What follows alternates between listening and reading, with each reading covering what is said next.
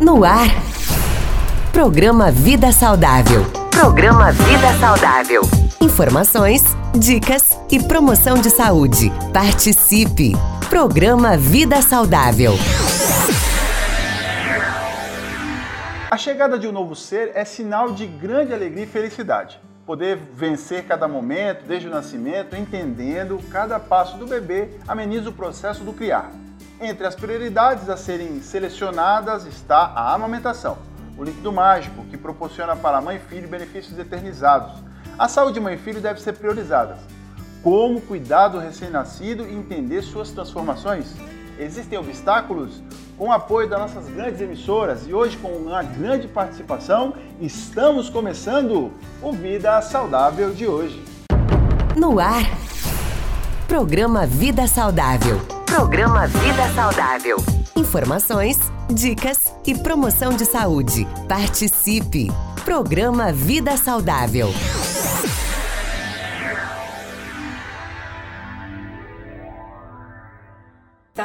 Nossa rede da saúde, nosso Vida Saudável. Seja bem-vindo ao nosso quadro de saúde diária, levando para você onde quer que esteja muita informação com credibilidade e conteúdo que vai mudar a sua vida.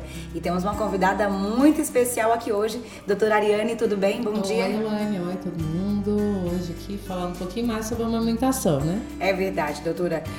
E o nosso tema escolhido para falar hoje é quando meu leite chegará? É uma dúvida muito frequente, né, doutora? Ai, demais, né? Até eu que sou pediatra me questionei, né? Quando foi, mãe? Fez essa pergunta um dia.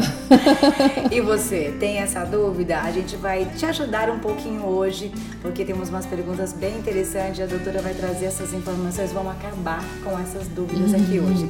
Ô, doutora, primeiro, atualiza a gente como é que tá a saúde em modo geral?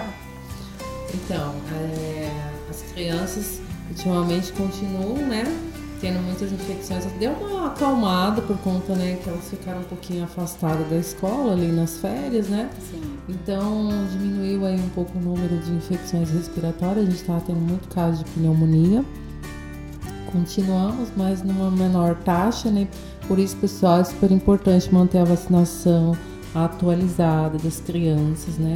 Porque as pneumonias é, bacterianas aí tem vacinação para isso, né? Para proteger dessas pneumonias.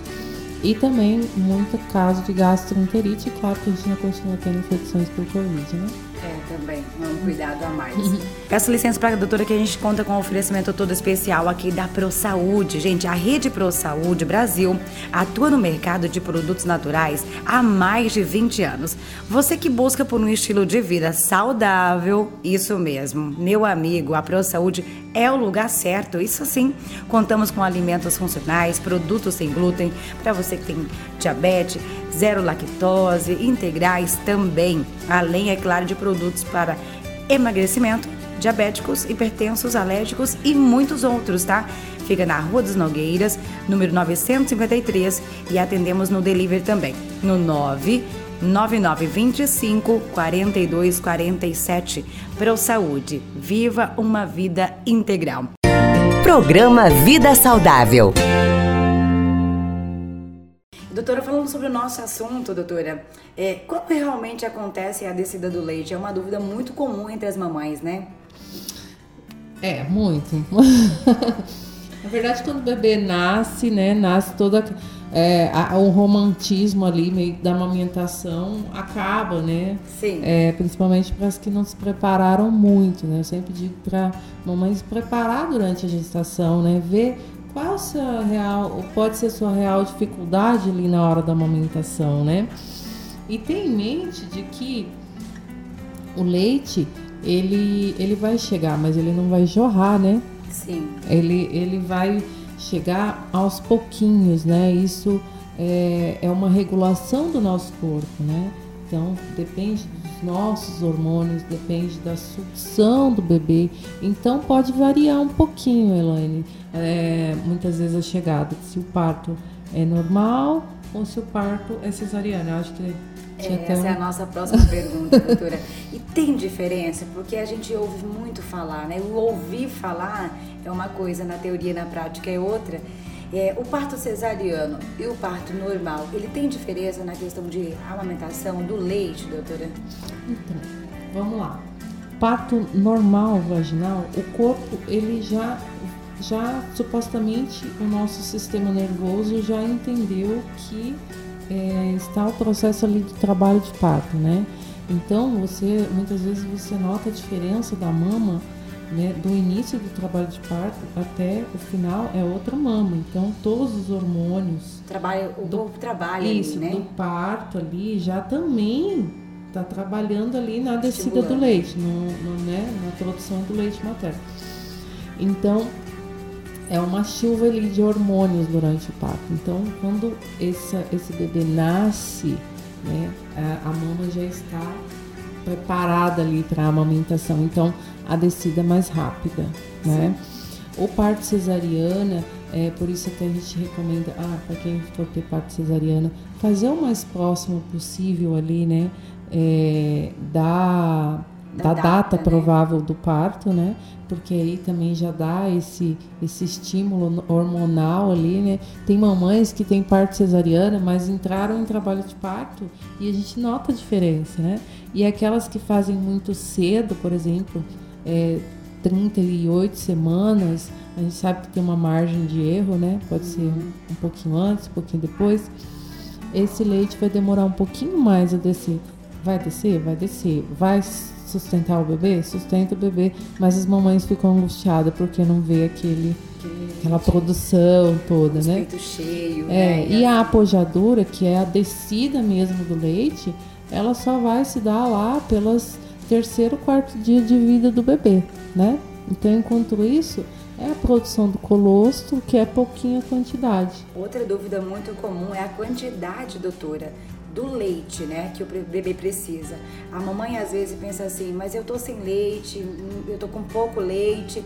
Nos primeiros dias de vida ali do bebê, qual é a necessidade de amamentação, a quantidade que ele mama, doutora?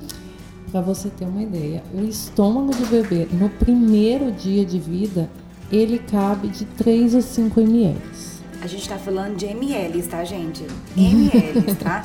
Agora você imagina, a... a quantidade é muito pouco. Então você não precisa ter uma grande quantidade de leite para estar tá ali, é, vamos falar, um, um, palavreado mais comum, hum. matando a fome do bebê, né? Isso. É verdade. E o colostro, ele é produzido de 2 a 20 ml por mamada, né? Então, assim, essa é uma questão muito angustiante. A gente tem que entender que o bebê, ele chora, é a única meio de comunicação do bebê é o choro. Então ali, quando o bebê nasce, Elaine, choro, porque é, existe aquele processo de esterogestação, que o bebê não está mais vinculado ali à mamãe, né, ligado à mamãe, então ele sente falta, ele sente a ausência da mãe, né, ele ainda não sabe praticamente que nasceu e, e chega num mundo cheio de estímulos, de luz, de barulho, de gente, né? Isso tudo é um estresse para o bebê. Então, a amamentação, ela também não é só encher a barriguinha do bebê, né? Ela é conforto para o neném, né? Ela é uma forma do bebê se lembrar ali de todo é, aquele meio intrauterino. Então, esse processo de esterogestação é muito importante.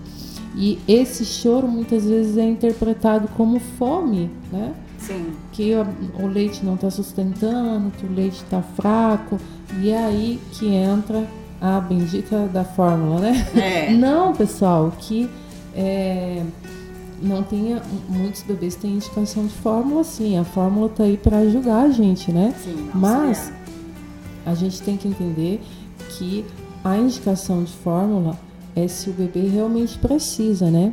Um bebê é, que tenha indicação para isso, né? Então, olha só a importância, viu, gente, de saber entender. Você que é mamãe, você que vai ser mamãe, procure uma pediatra para ela te auxiliar, te aconselhar, para que essas dúvidas não atrapalhem nesse processo que é muito bonito, que é a amamentação e é de suma importância, né? Dando continuidade, doutora, aqui, quais são aí a, as sensações durante essa transformação. Porque aquela mamãe que tem aquele peito que enche de leite, mas tem aquela mamãe também que o peito não vai encher de leite e ela vai ter muito leite também. Sim, na verdade, as mamães passam ali pelo processo de, né, nós, né, uhum. eu também estou nesse processo da é. amamentação da apojadora. Então, até então a mamãe meio murchinha e tal, né, e lá pelo terceiro, quarto dia vem a descida do leite, que a gente fala, né, que é a apojadora. O leite em pedra, né, então, nosso corpo ele não sabe o quanto de leite tem que produzir para o bebê. Certo. Então, ele produz o que em ele... grande quantidade, né? Com os passados dias, muitas mamães reclamam porque estão acostumadas com aquela mama que vaza, uhum. que, né, que jorra leite. E aí, a, o nosso organismo ele vai é, regulando a nossa produção de leite de acordo com a demanda do bebê né? E, e aí vai dando a impressão, muitas mamães se queixam que o leite está secando, né? Não, é nosso organismo regulando a produção somente para a demanda que o bebê precisa, tá? E aí dá a impressão da mama ser murcha, não ter leite. E um outro fator é que é, o leite que muitas vezes está ali guardado na mama, ele passa a ser praticamente é, automático. O bebê colocou a, a boquinha para sugar, ele é produzido. Então não fica mais aquele leite é. estocado ali, né? Então dá a impressão muitas vezes de que não tem leite, mas tem. Mas tem. Até porque a criança ela vai crescendo também e aí a demanda de leite que ela vai mamar é maior, né, né, doutora? Isso. E isso também muda muito, né? Existe alguma coisa que pode ser feita para acelerar esse processo, doutora? É, ah, eu tô com pouco leite, ah, eu vou me preparar, eu vou ter uma cesariana, então eu já sei que eu vou demorar um pouco mais, né, para no caso descer o leite. Tem alguma coisa que eu possa fazer para me preparar para isso? Primeiro é ter conhecimento, né, pessoal?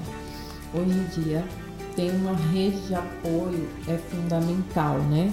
É, alguém que tenha um conhecimento ali em amamentação e que te ajude, né? Por isso, a campanha desse ano da, do Agosto Dourado é voltada para os profissionais e não para as mamães, né? Claro, vai continuar, mas todo ano a gente tem um tema, né? E esse ano é voltado para os profissionais de saúde, porque também às vezes, muitas vezes não basta só a mamãe querer, né, mas precisa ter uma rede de apoio, né, uma consultora um de amamentação, né? um pediatra que vista camisa da amamentação, né. Então hoje em dia, vou falar da pediatria, mas você pode ter uma consultora de amamentação que te ajude, que te oriente aí, né, que te ensine as posições, a pega, né? Isso é fundamental. A técnica, Elaine, a técnica correta faz você ter uma amamentação mais leve, né? Então, o jeito que o bebê abocanha o mamilo, né? Então, hoje em dia na pediatria, a gente é, tem a consulta pediátrica pré-natal, né? Que a gente faz com as gestantes ali no último trimestre de gestação e a gente vê os, os potenciais erros que podem existir aí é, né, com, nos primeiros dias do neném e nessa consulta a gente conversa bastante também sobre a amamentação. Então, é, ter uma rede de apoio, alguém que te ajude, que faça ali certinho nos primeiros dias de vida, já vai te poupar muitos muito transtornos, sofrimento. muito sofrimento, né? É verdade. Outra dúvida aqui, doutora, que a gente tem é sobre as rachaduras na mama. Uhum. É, tem como a gente se preparar para que isso não aconteça, doutora? Então, é o que eu estava explicando ontem, né? Por que que racha, mano, né? Porque a, a técnica está errada. A pega do neném está errada, né? É, é incômodo dar de mamar, né? Pra, você já foi, né? Mamãe de primeira viagem. Já foi. É, dói um pouquinho, é, né? Porque Nos primeiros tá dias, né? né? Mas não pode ser insuportável, a ponto da mama sangrar, né? Então às vezes fica mais sensível, né? É, por conta do, da boquinha sugando o tempo todo, né? Mas não precisa ser uma dor insuportável, né, Ana? Sim. Então, você, o fato de te incomodar demais, está acontecendo alguma coisa, alguma coisa está errada. E a maioria das vezes é a vai desde a postura da mãe, que muitas vezes ela tá né, toda, vou falar um termo, né, toda troncha, dando de mamar, com uma roupa totalmente inadequada, né, porque também tem que ter uma roupa apropriada para isso. Sim. Eu sempre digo para elas, o primeiro, quem tá, tem que estar tá confortável é a mãe, né? Uhum. E depois a posição do bebê. Muitas vezes a posição que a gente está acostumado com o bebê se ajusta muito para aquela mãe, né? Para o tamanho da, da mama. Então a gente precisa ver uma outra posição. E a pega, né? A pega do bebê é fundamental. O bebê não pode pegar só no mamilo, né? Ele tem que abocanhar, fazer bocão mesmo, abocanhar a uhum. auréola. E isso nos primeiros dias não é mil maravilhas, né? Precisa hum, de correção. É, é verdade. Tem que estimular o bebê também, né? Para que ele faça essa pega, isso, né? Que é muito isso importante. Isso ajuda muito a, a, a, não ter essas rachaduras, Leonardo. E aí, você sabe quando o seu leite vai chegar? Uhum. Esse é o nosso tema de hoje. Olha só, a Lúcia, que é aqui de Sinop, fez a seguinte pergunta: A livre demanda realmente ajuda nesse processo, doutora? E muito. Nossa, ajuda muito. Hoje em dia, o que, que é o conceito de livre demanda, hum, né, Elaine? É. É deixar o menino agarrado lá no peito, né? Eu falo que é piercing de peito, né? Verdade. É porque, como a gente falou, é pouquinho leite. O estômago do bebê é pequenininho. Então, o leite materno ele é digerido muito rápido, né? Diferente da fórmula. Sim.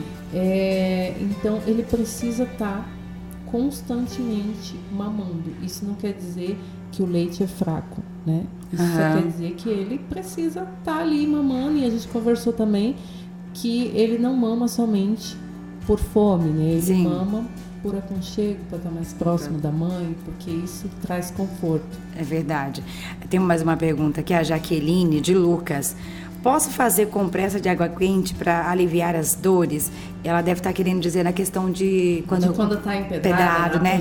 Ou tem alguma coisa, doutora, que a gente possa fazer? É, o melhor é você fazer extrações de alívios, né? A ordenha de alívio, né? Sim. Hoje em dia tem vários itens que podem ajudar, né? Hoje em dia tem, é, eu sempre recomendo para minhas gestantes é, ter um extrator de leite materno, um coletor de leite materno, que isso é, você pode, no momento que estiver doendo ou que estiver amamentando o bebê, você colocar o coletor do outro lado uhum. e extrair. Nada mais é, é, dói, ali incomoda, porque tem muito leite. Como eu disse, o corpo produz demais no início e aí você precisa fazer essas extrações de alívio.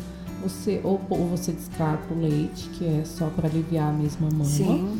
ou é, você pode armazenar o leite, né? Estocar esse leite materno. E falando em estocar, a doutora tem várias dicas nas redes sociais, né, doutora Eliane? É, Passa pra gente siga, Instagram lá. Me siga aí é, no Instagram, arroba doutora Ariane. Lá eu ensino várias coisinhas para você estocar, armazenar aí, descongelar o leite para oferecer pro seu bebê.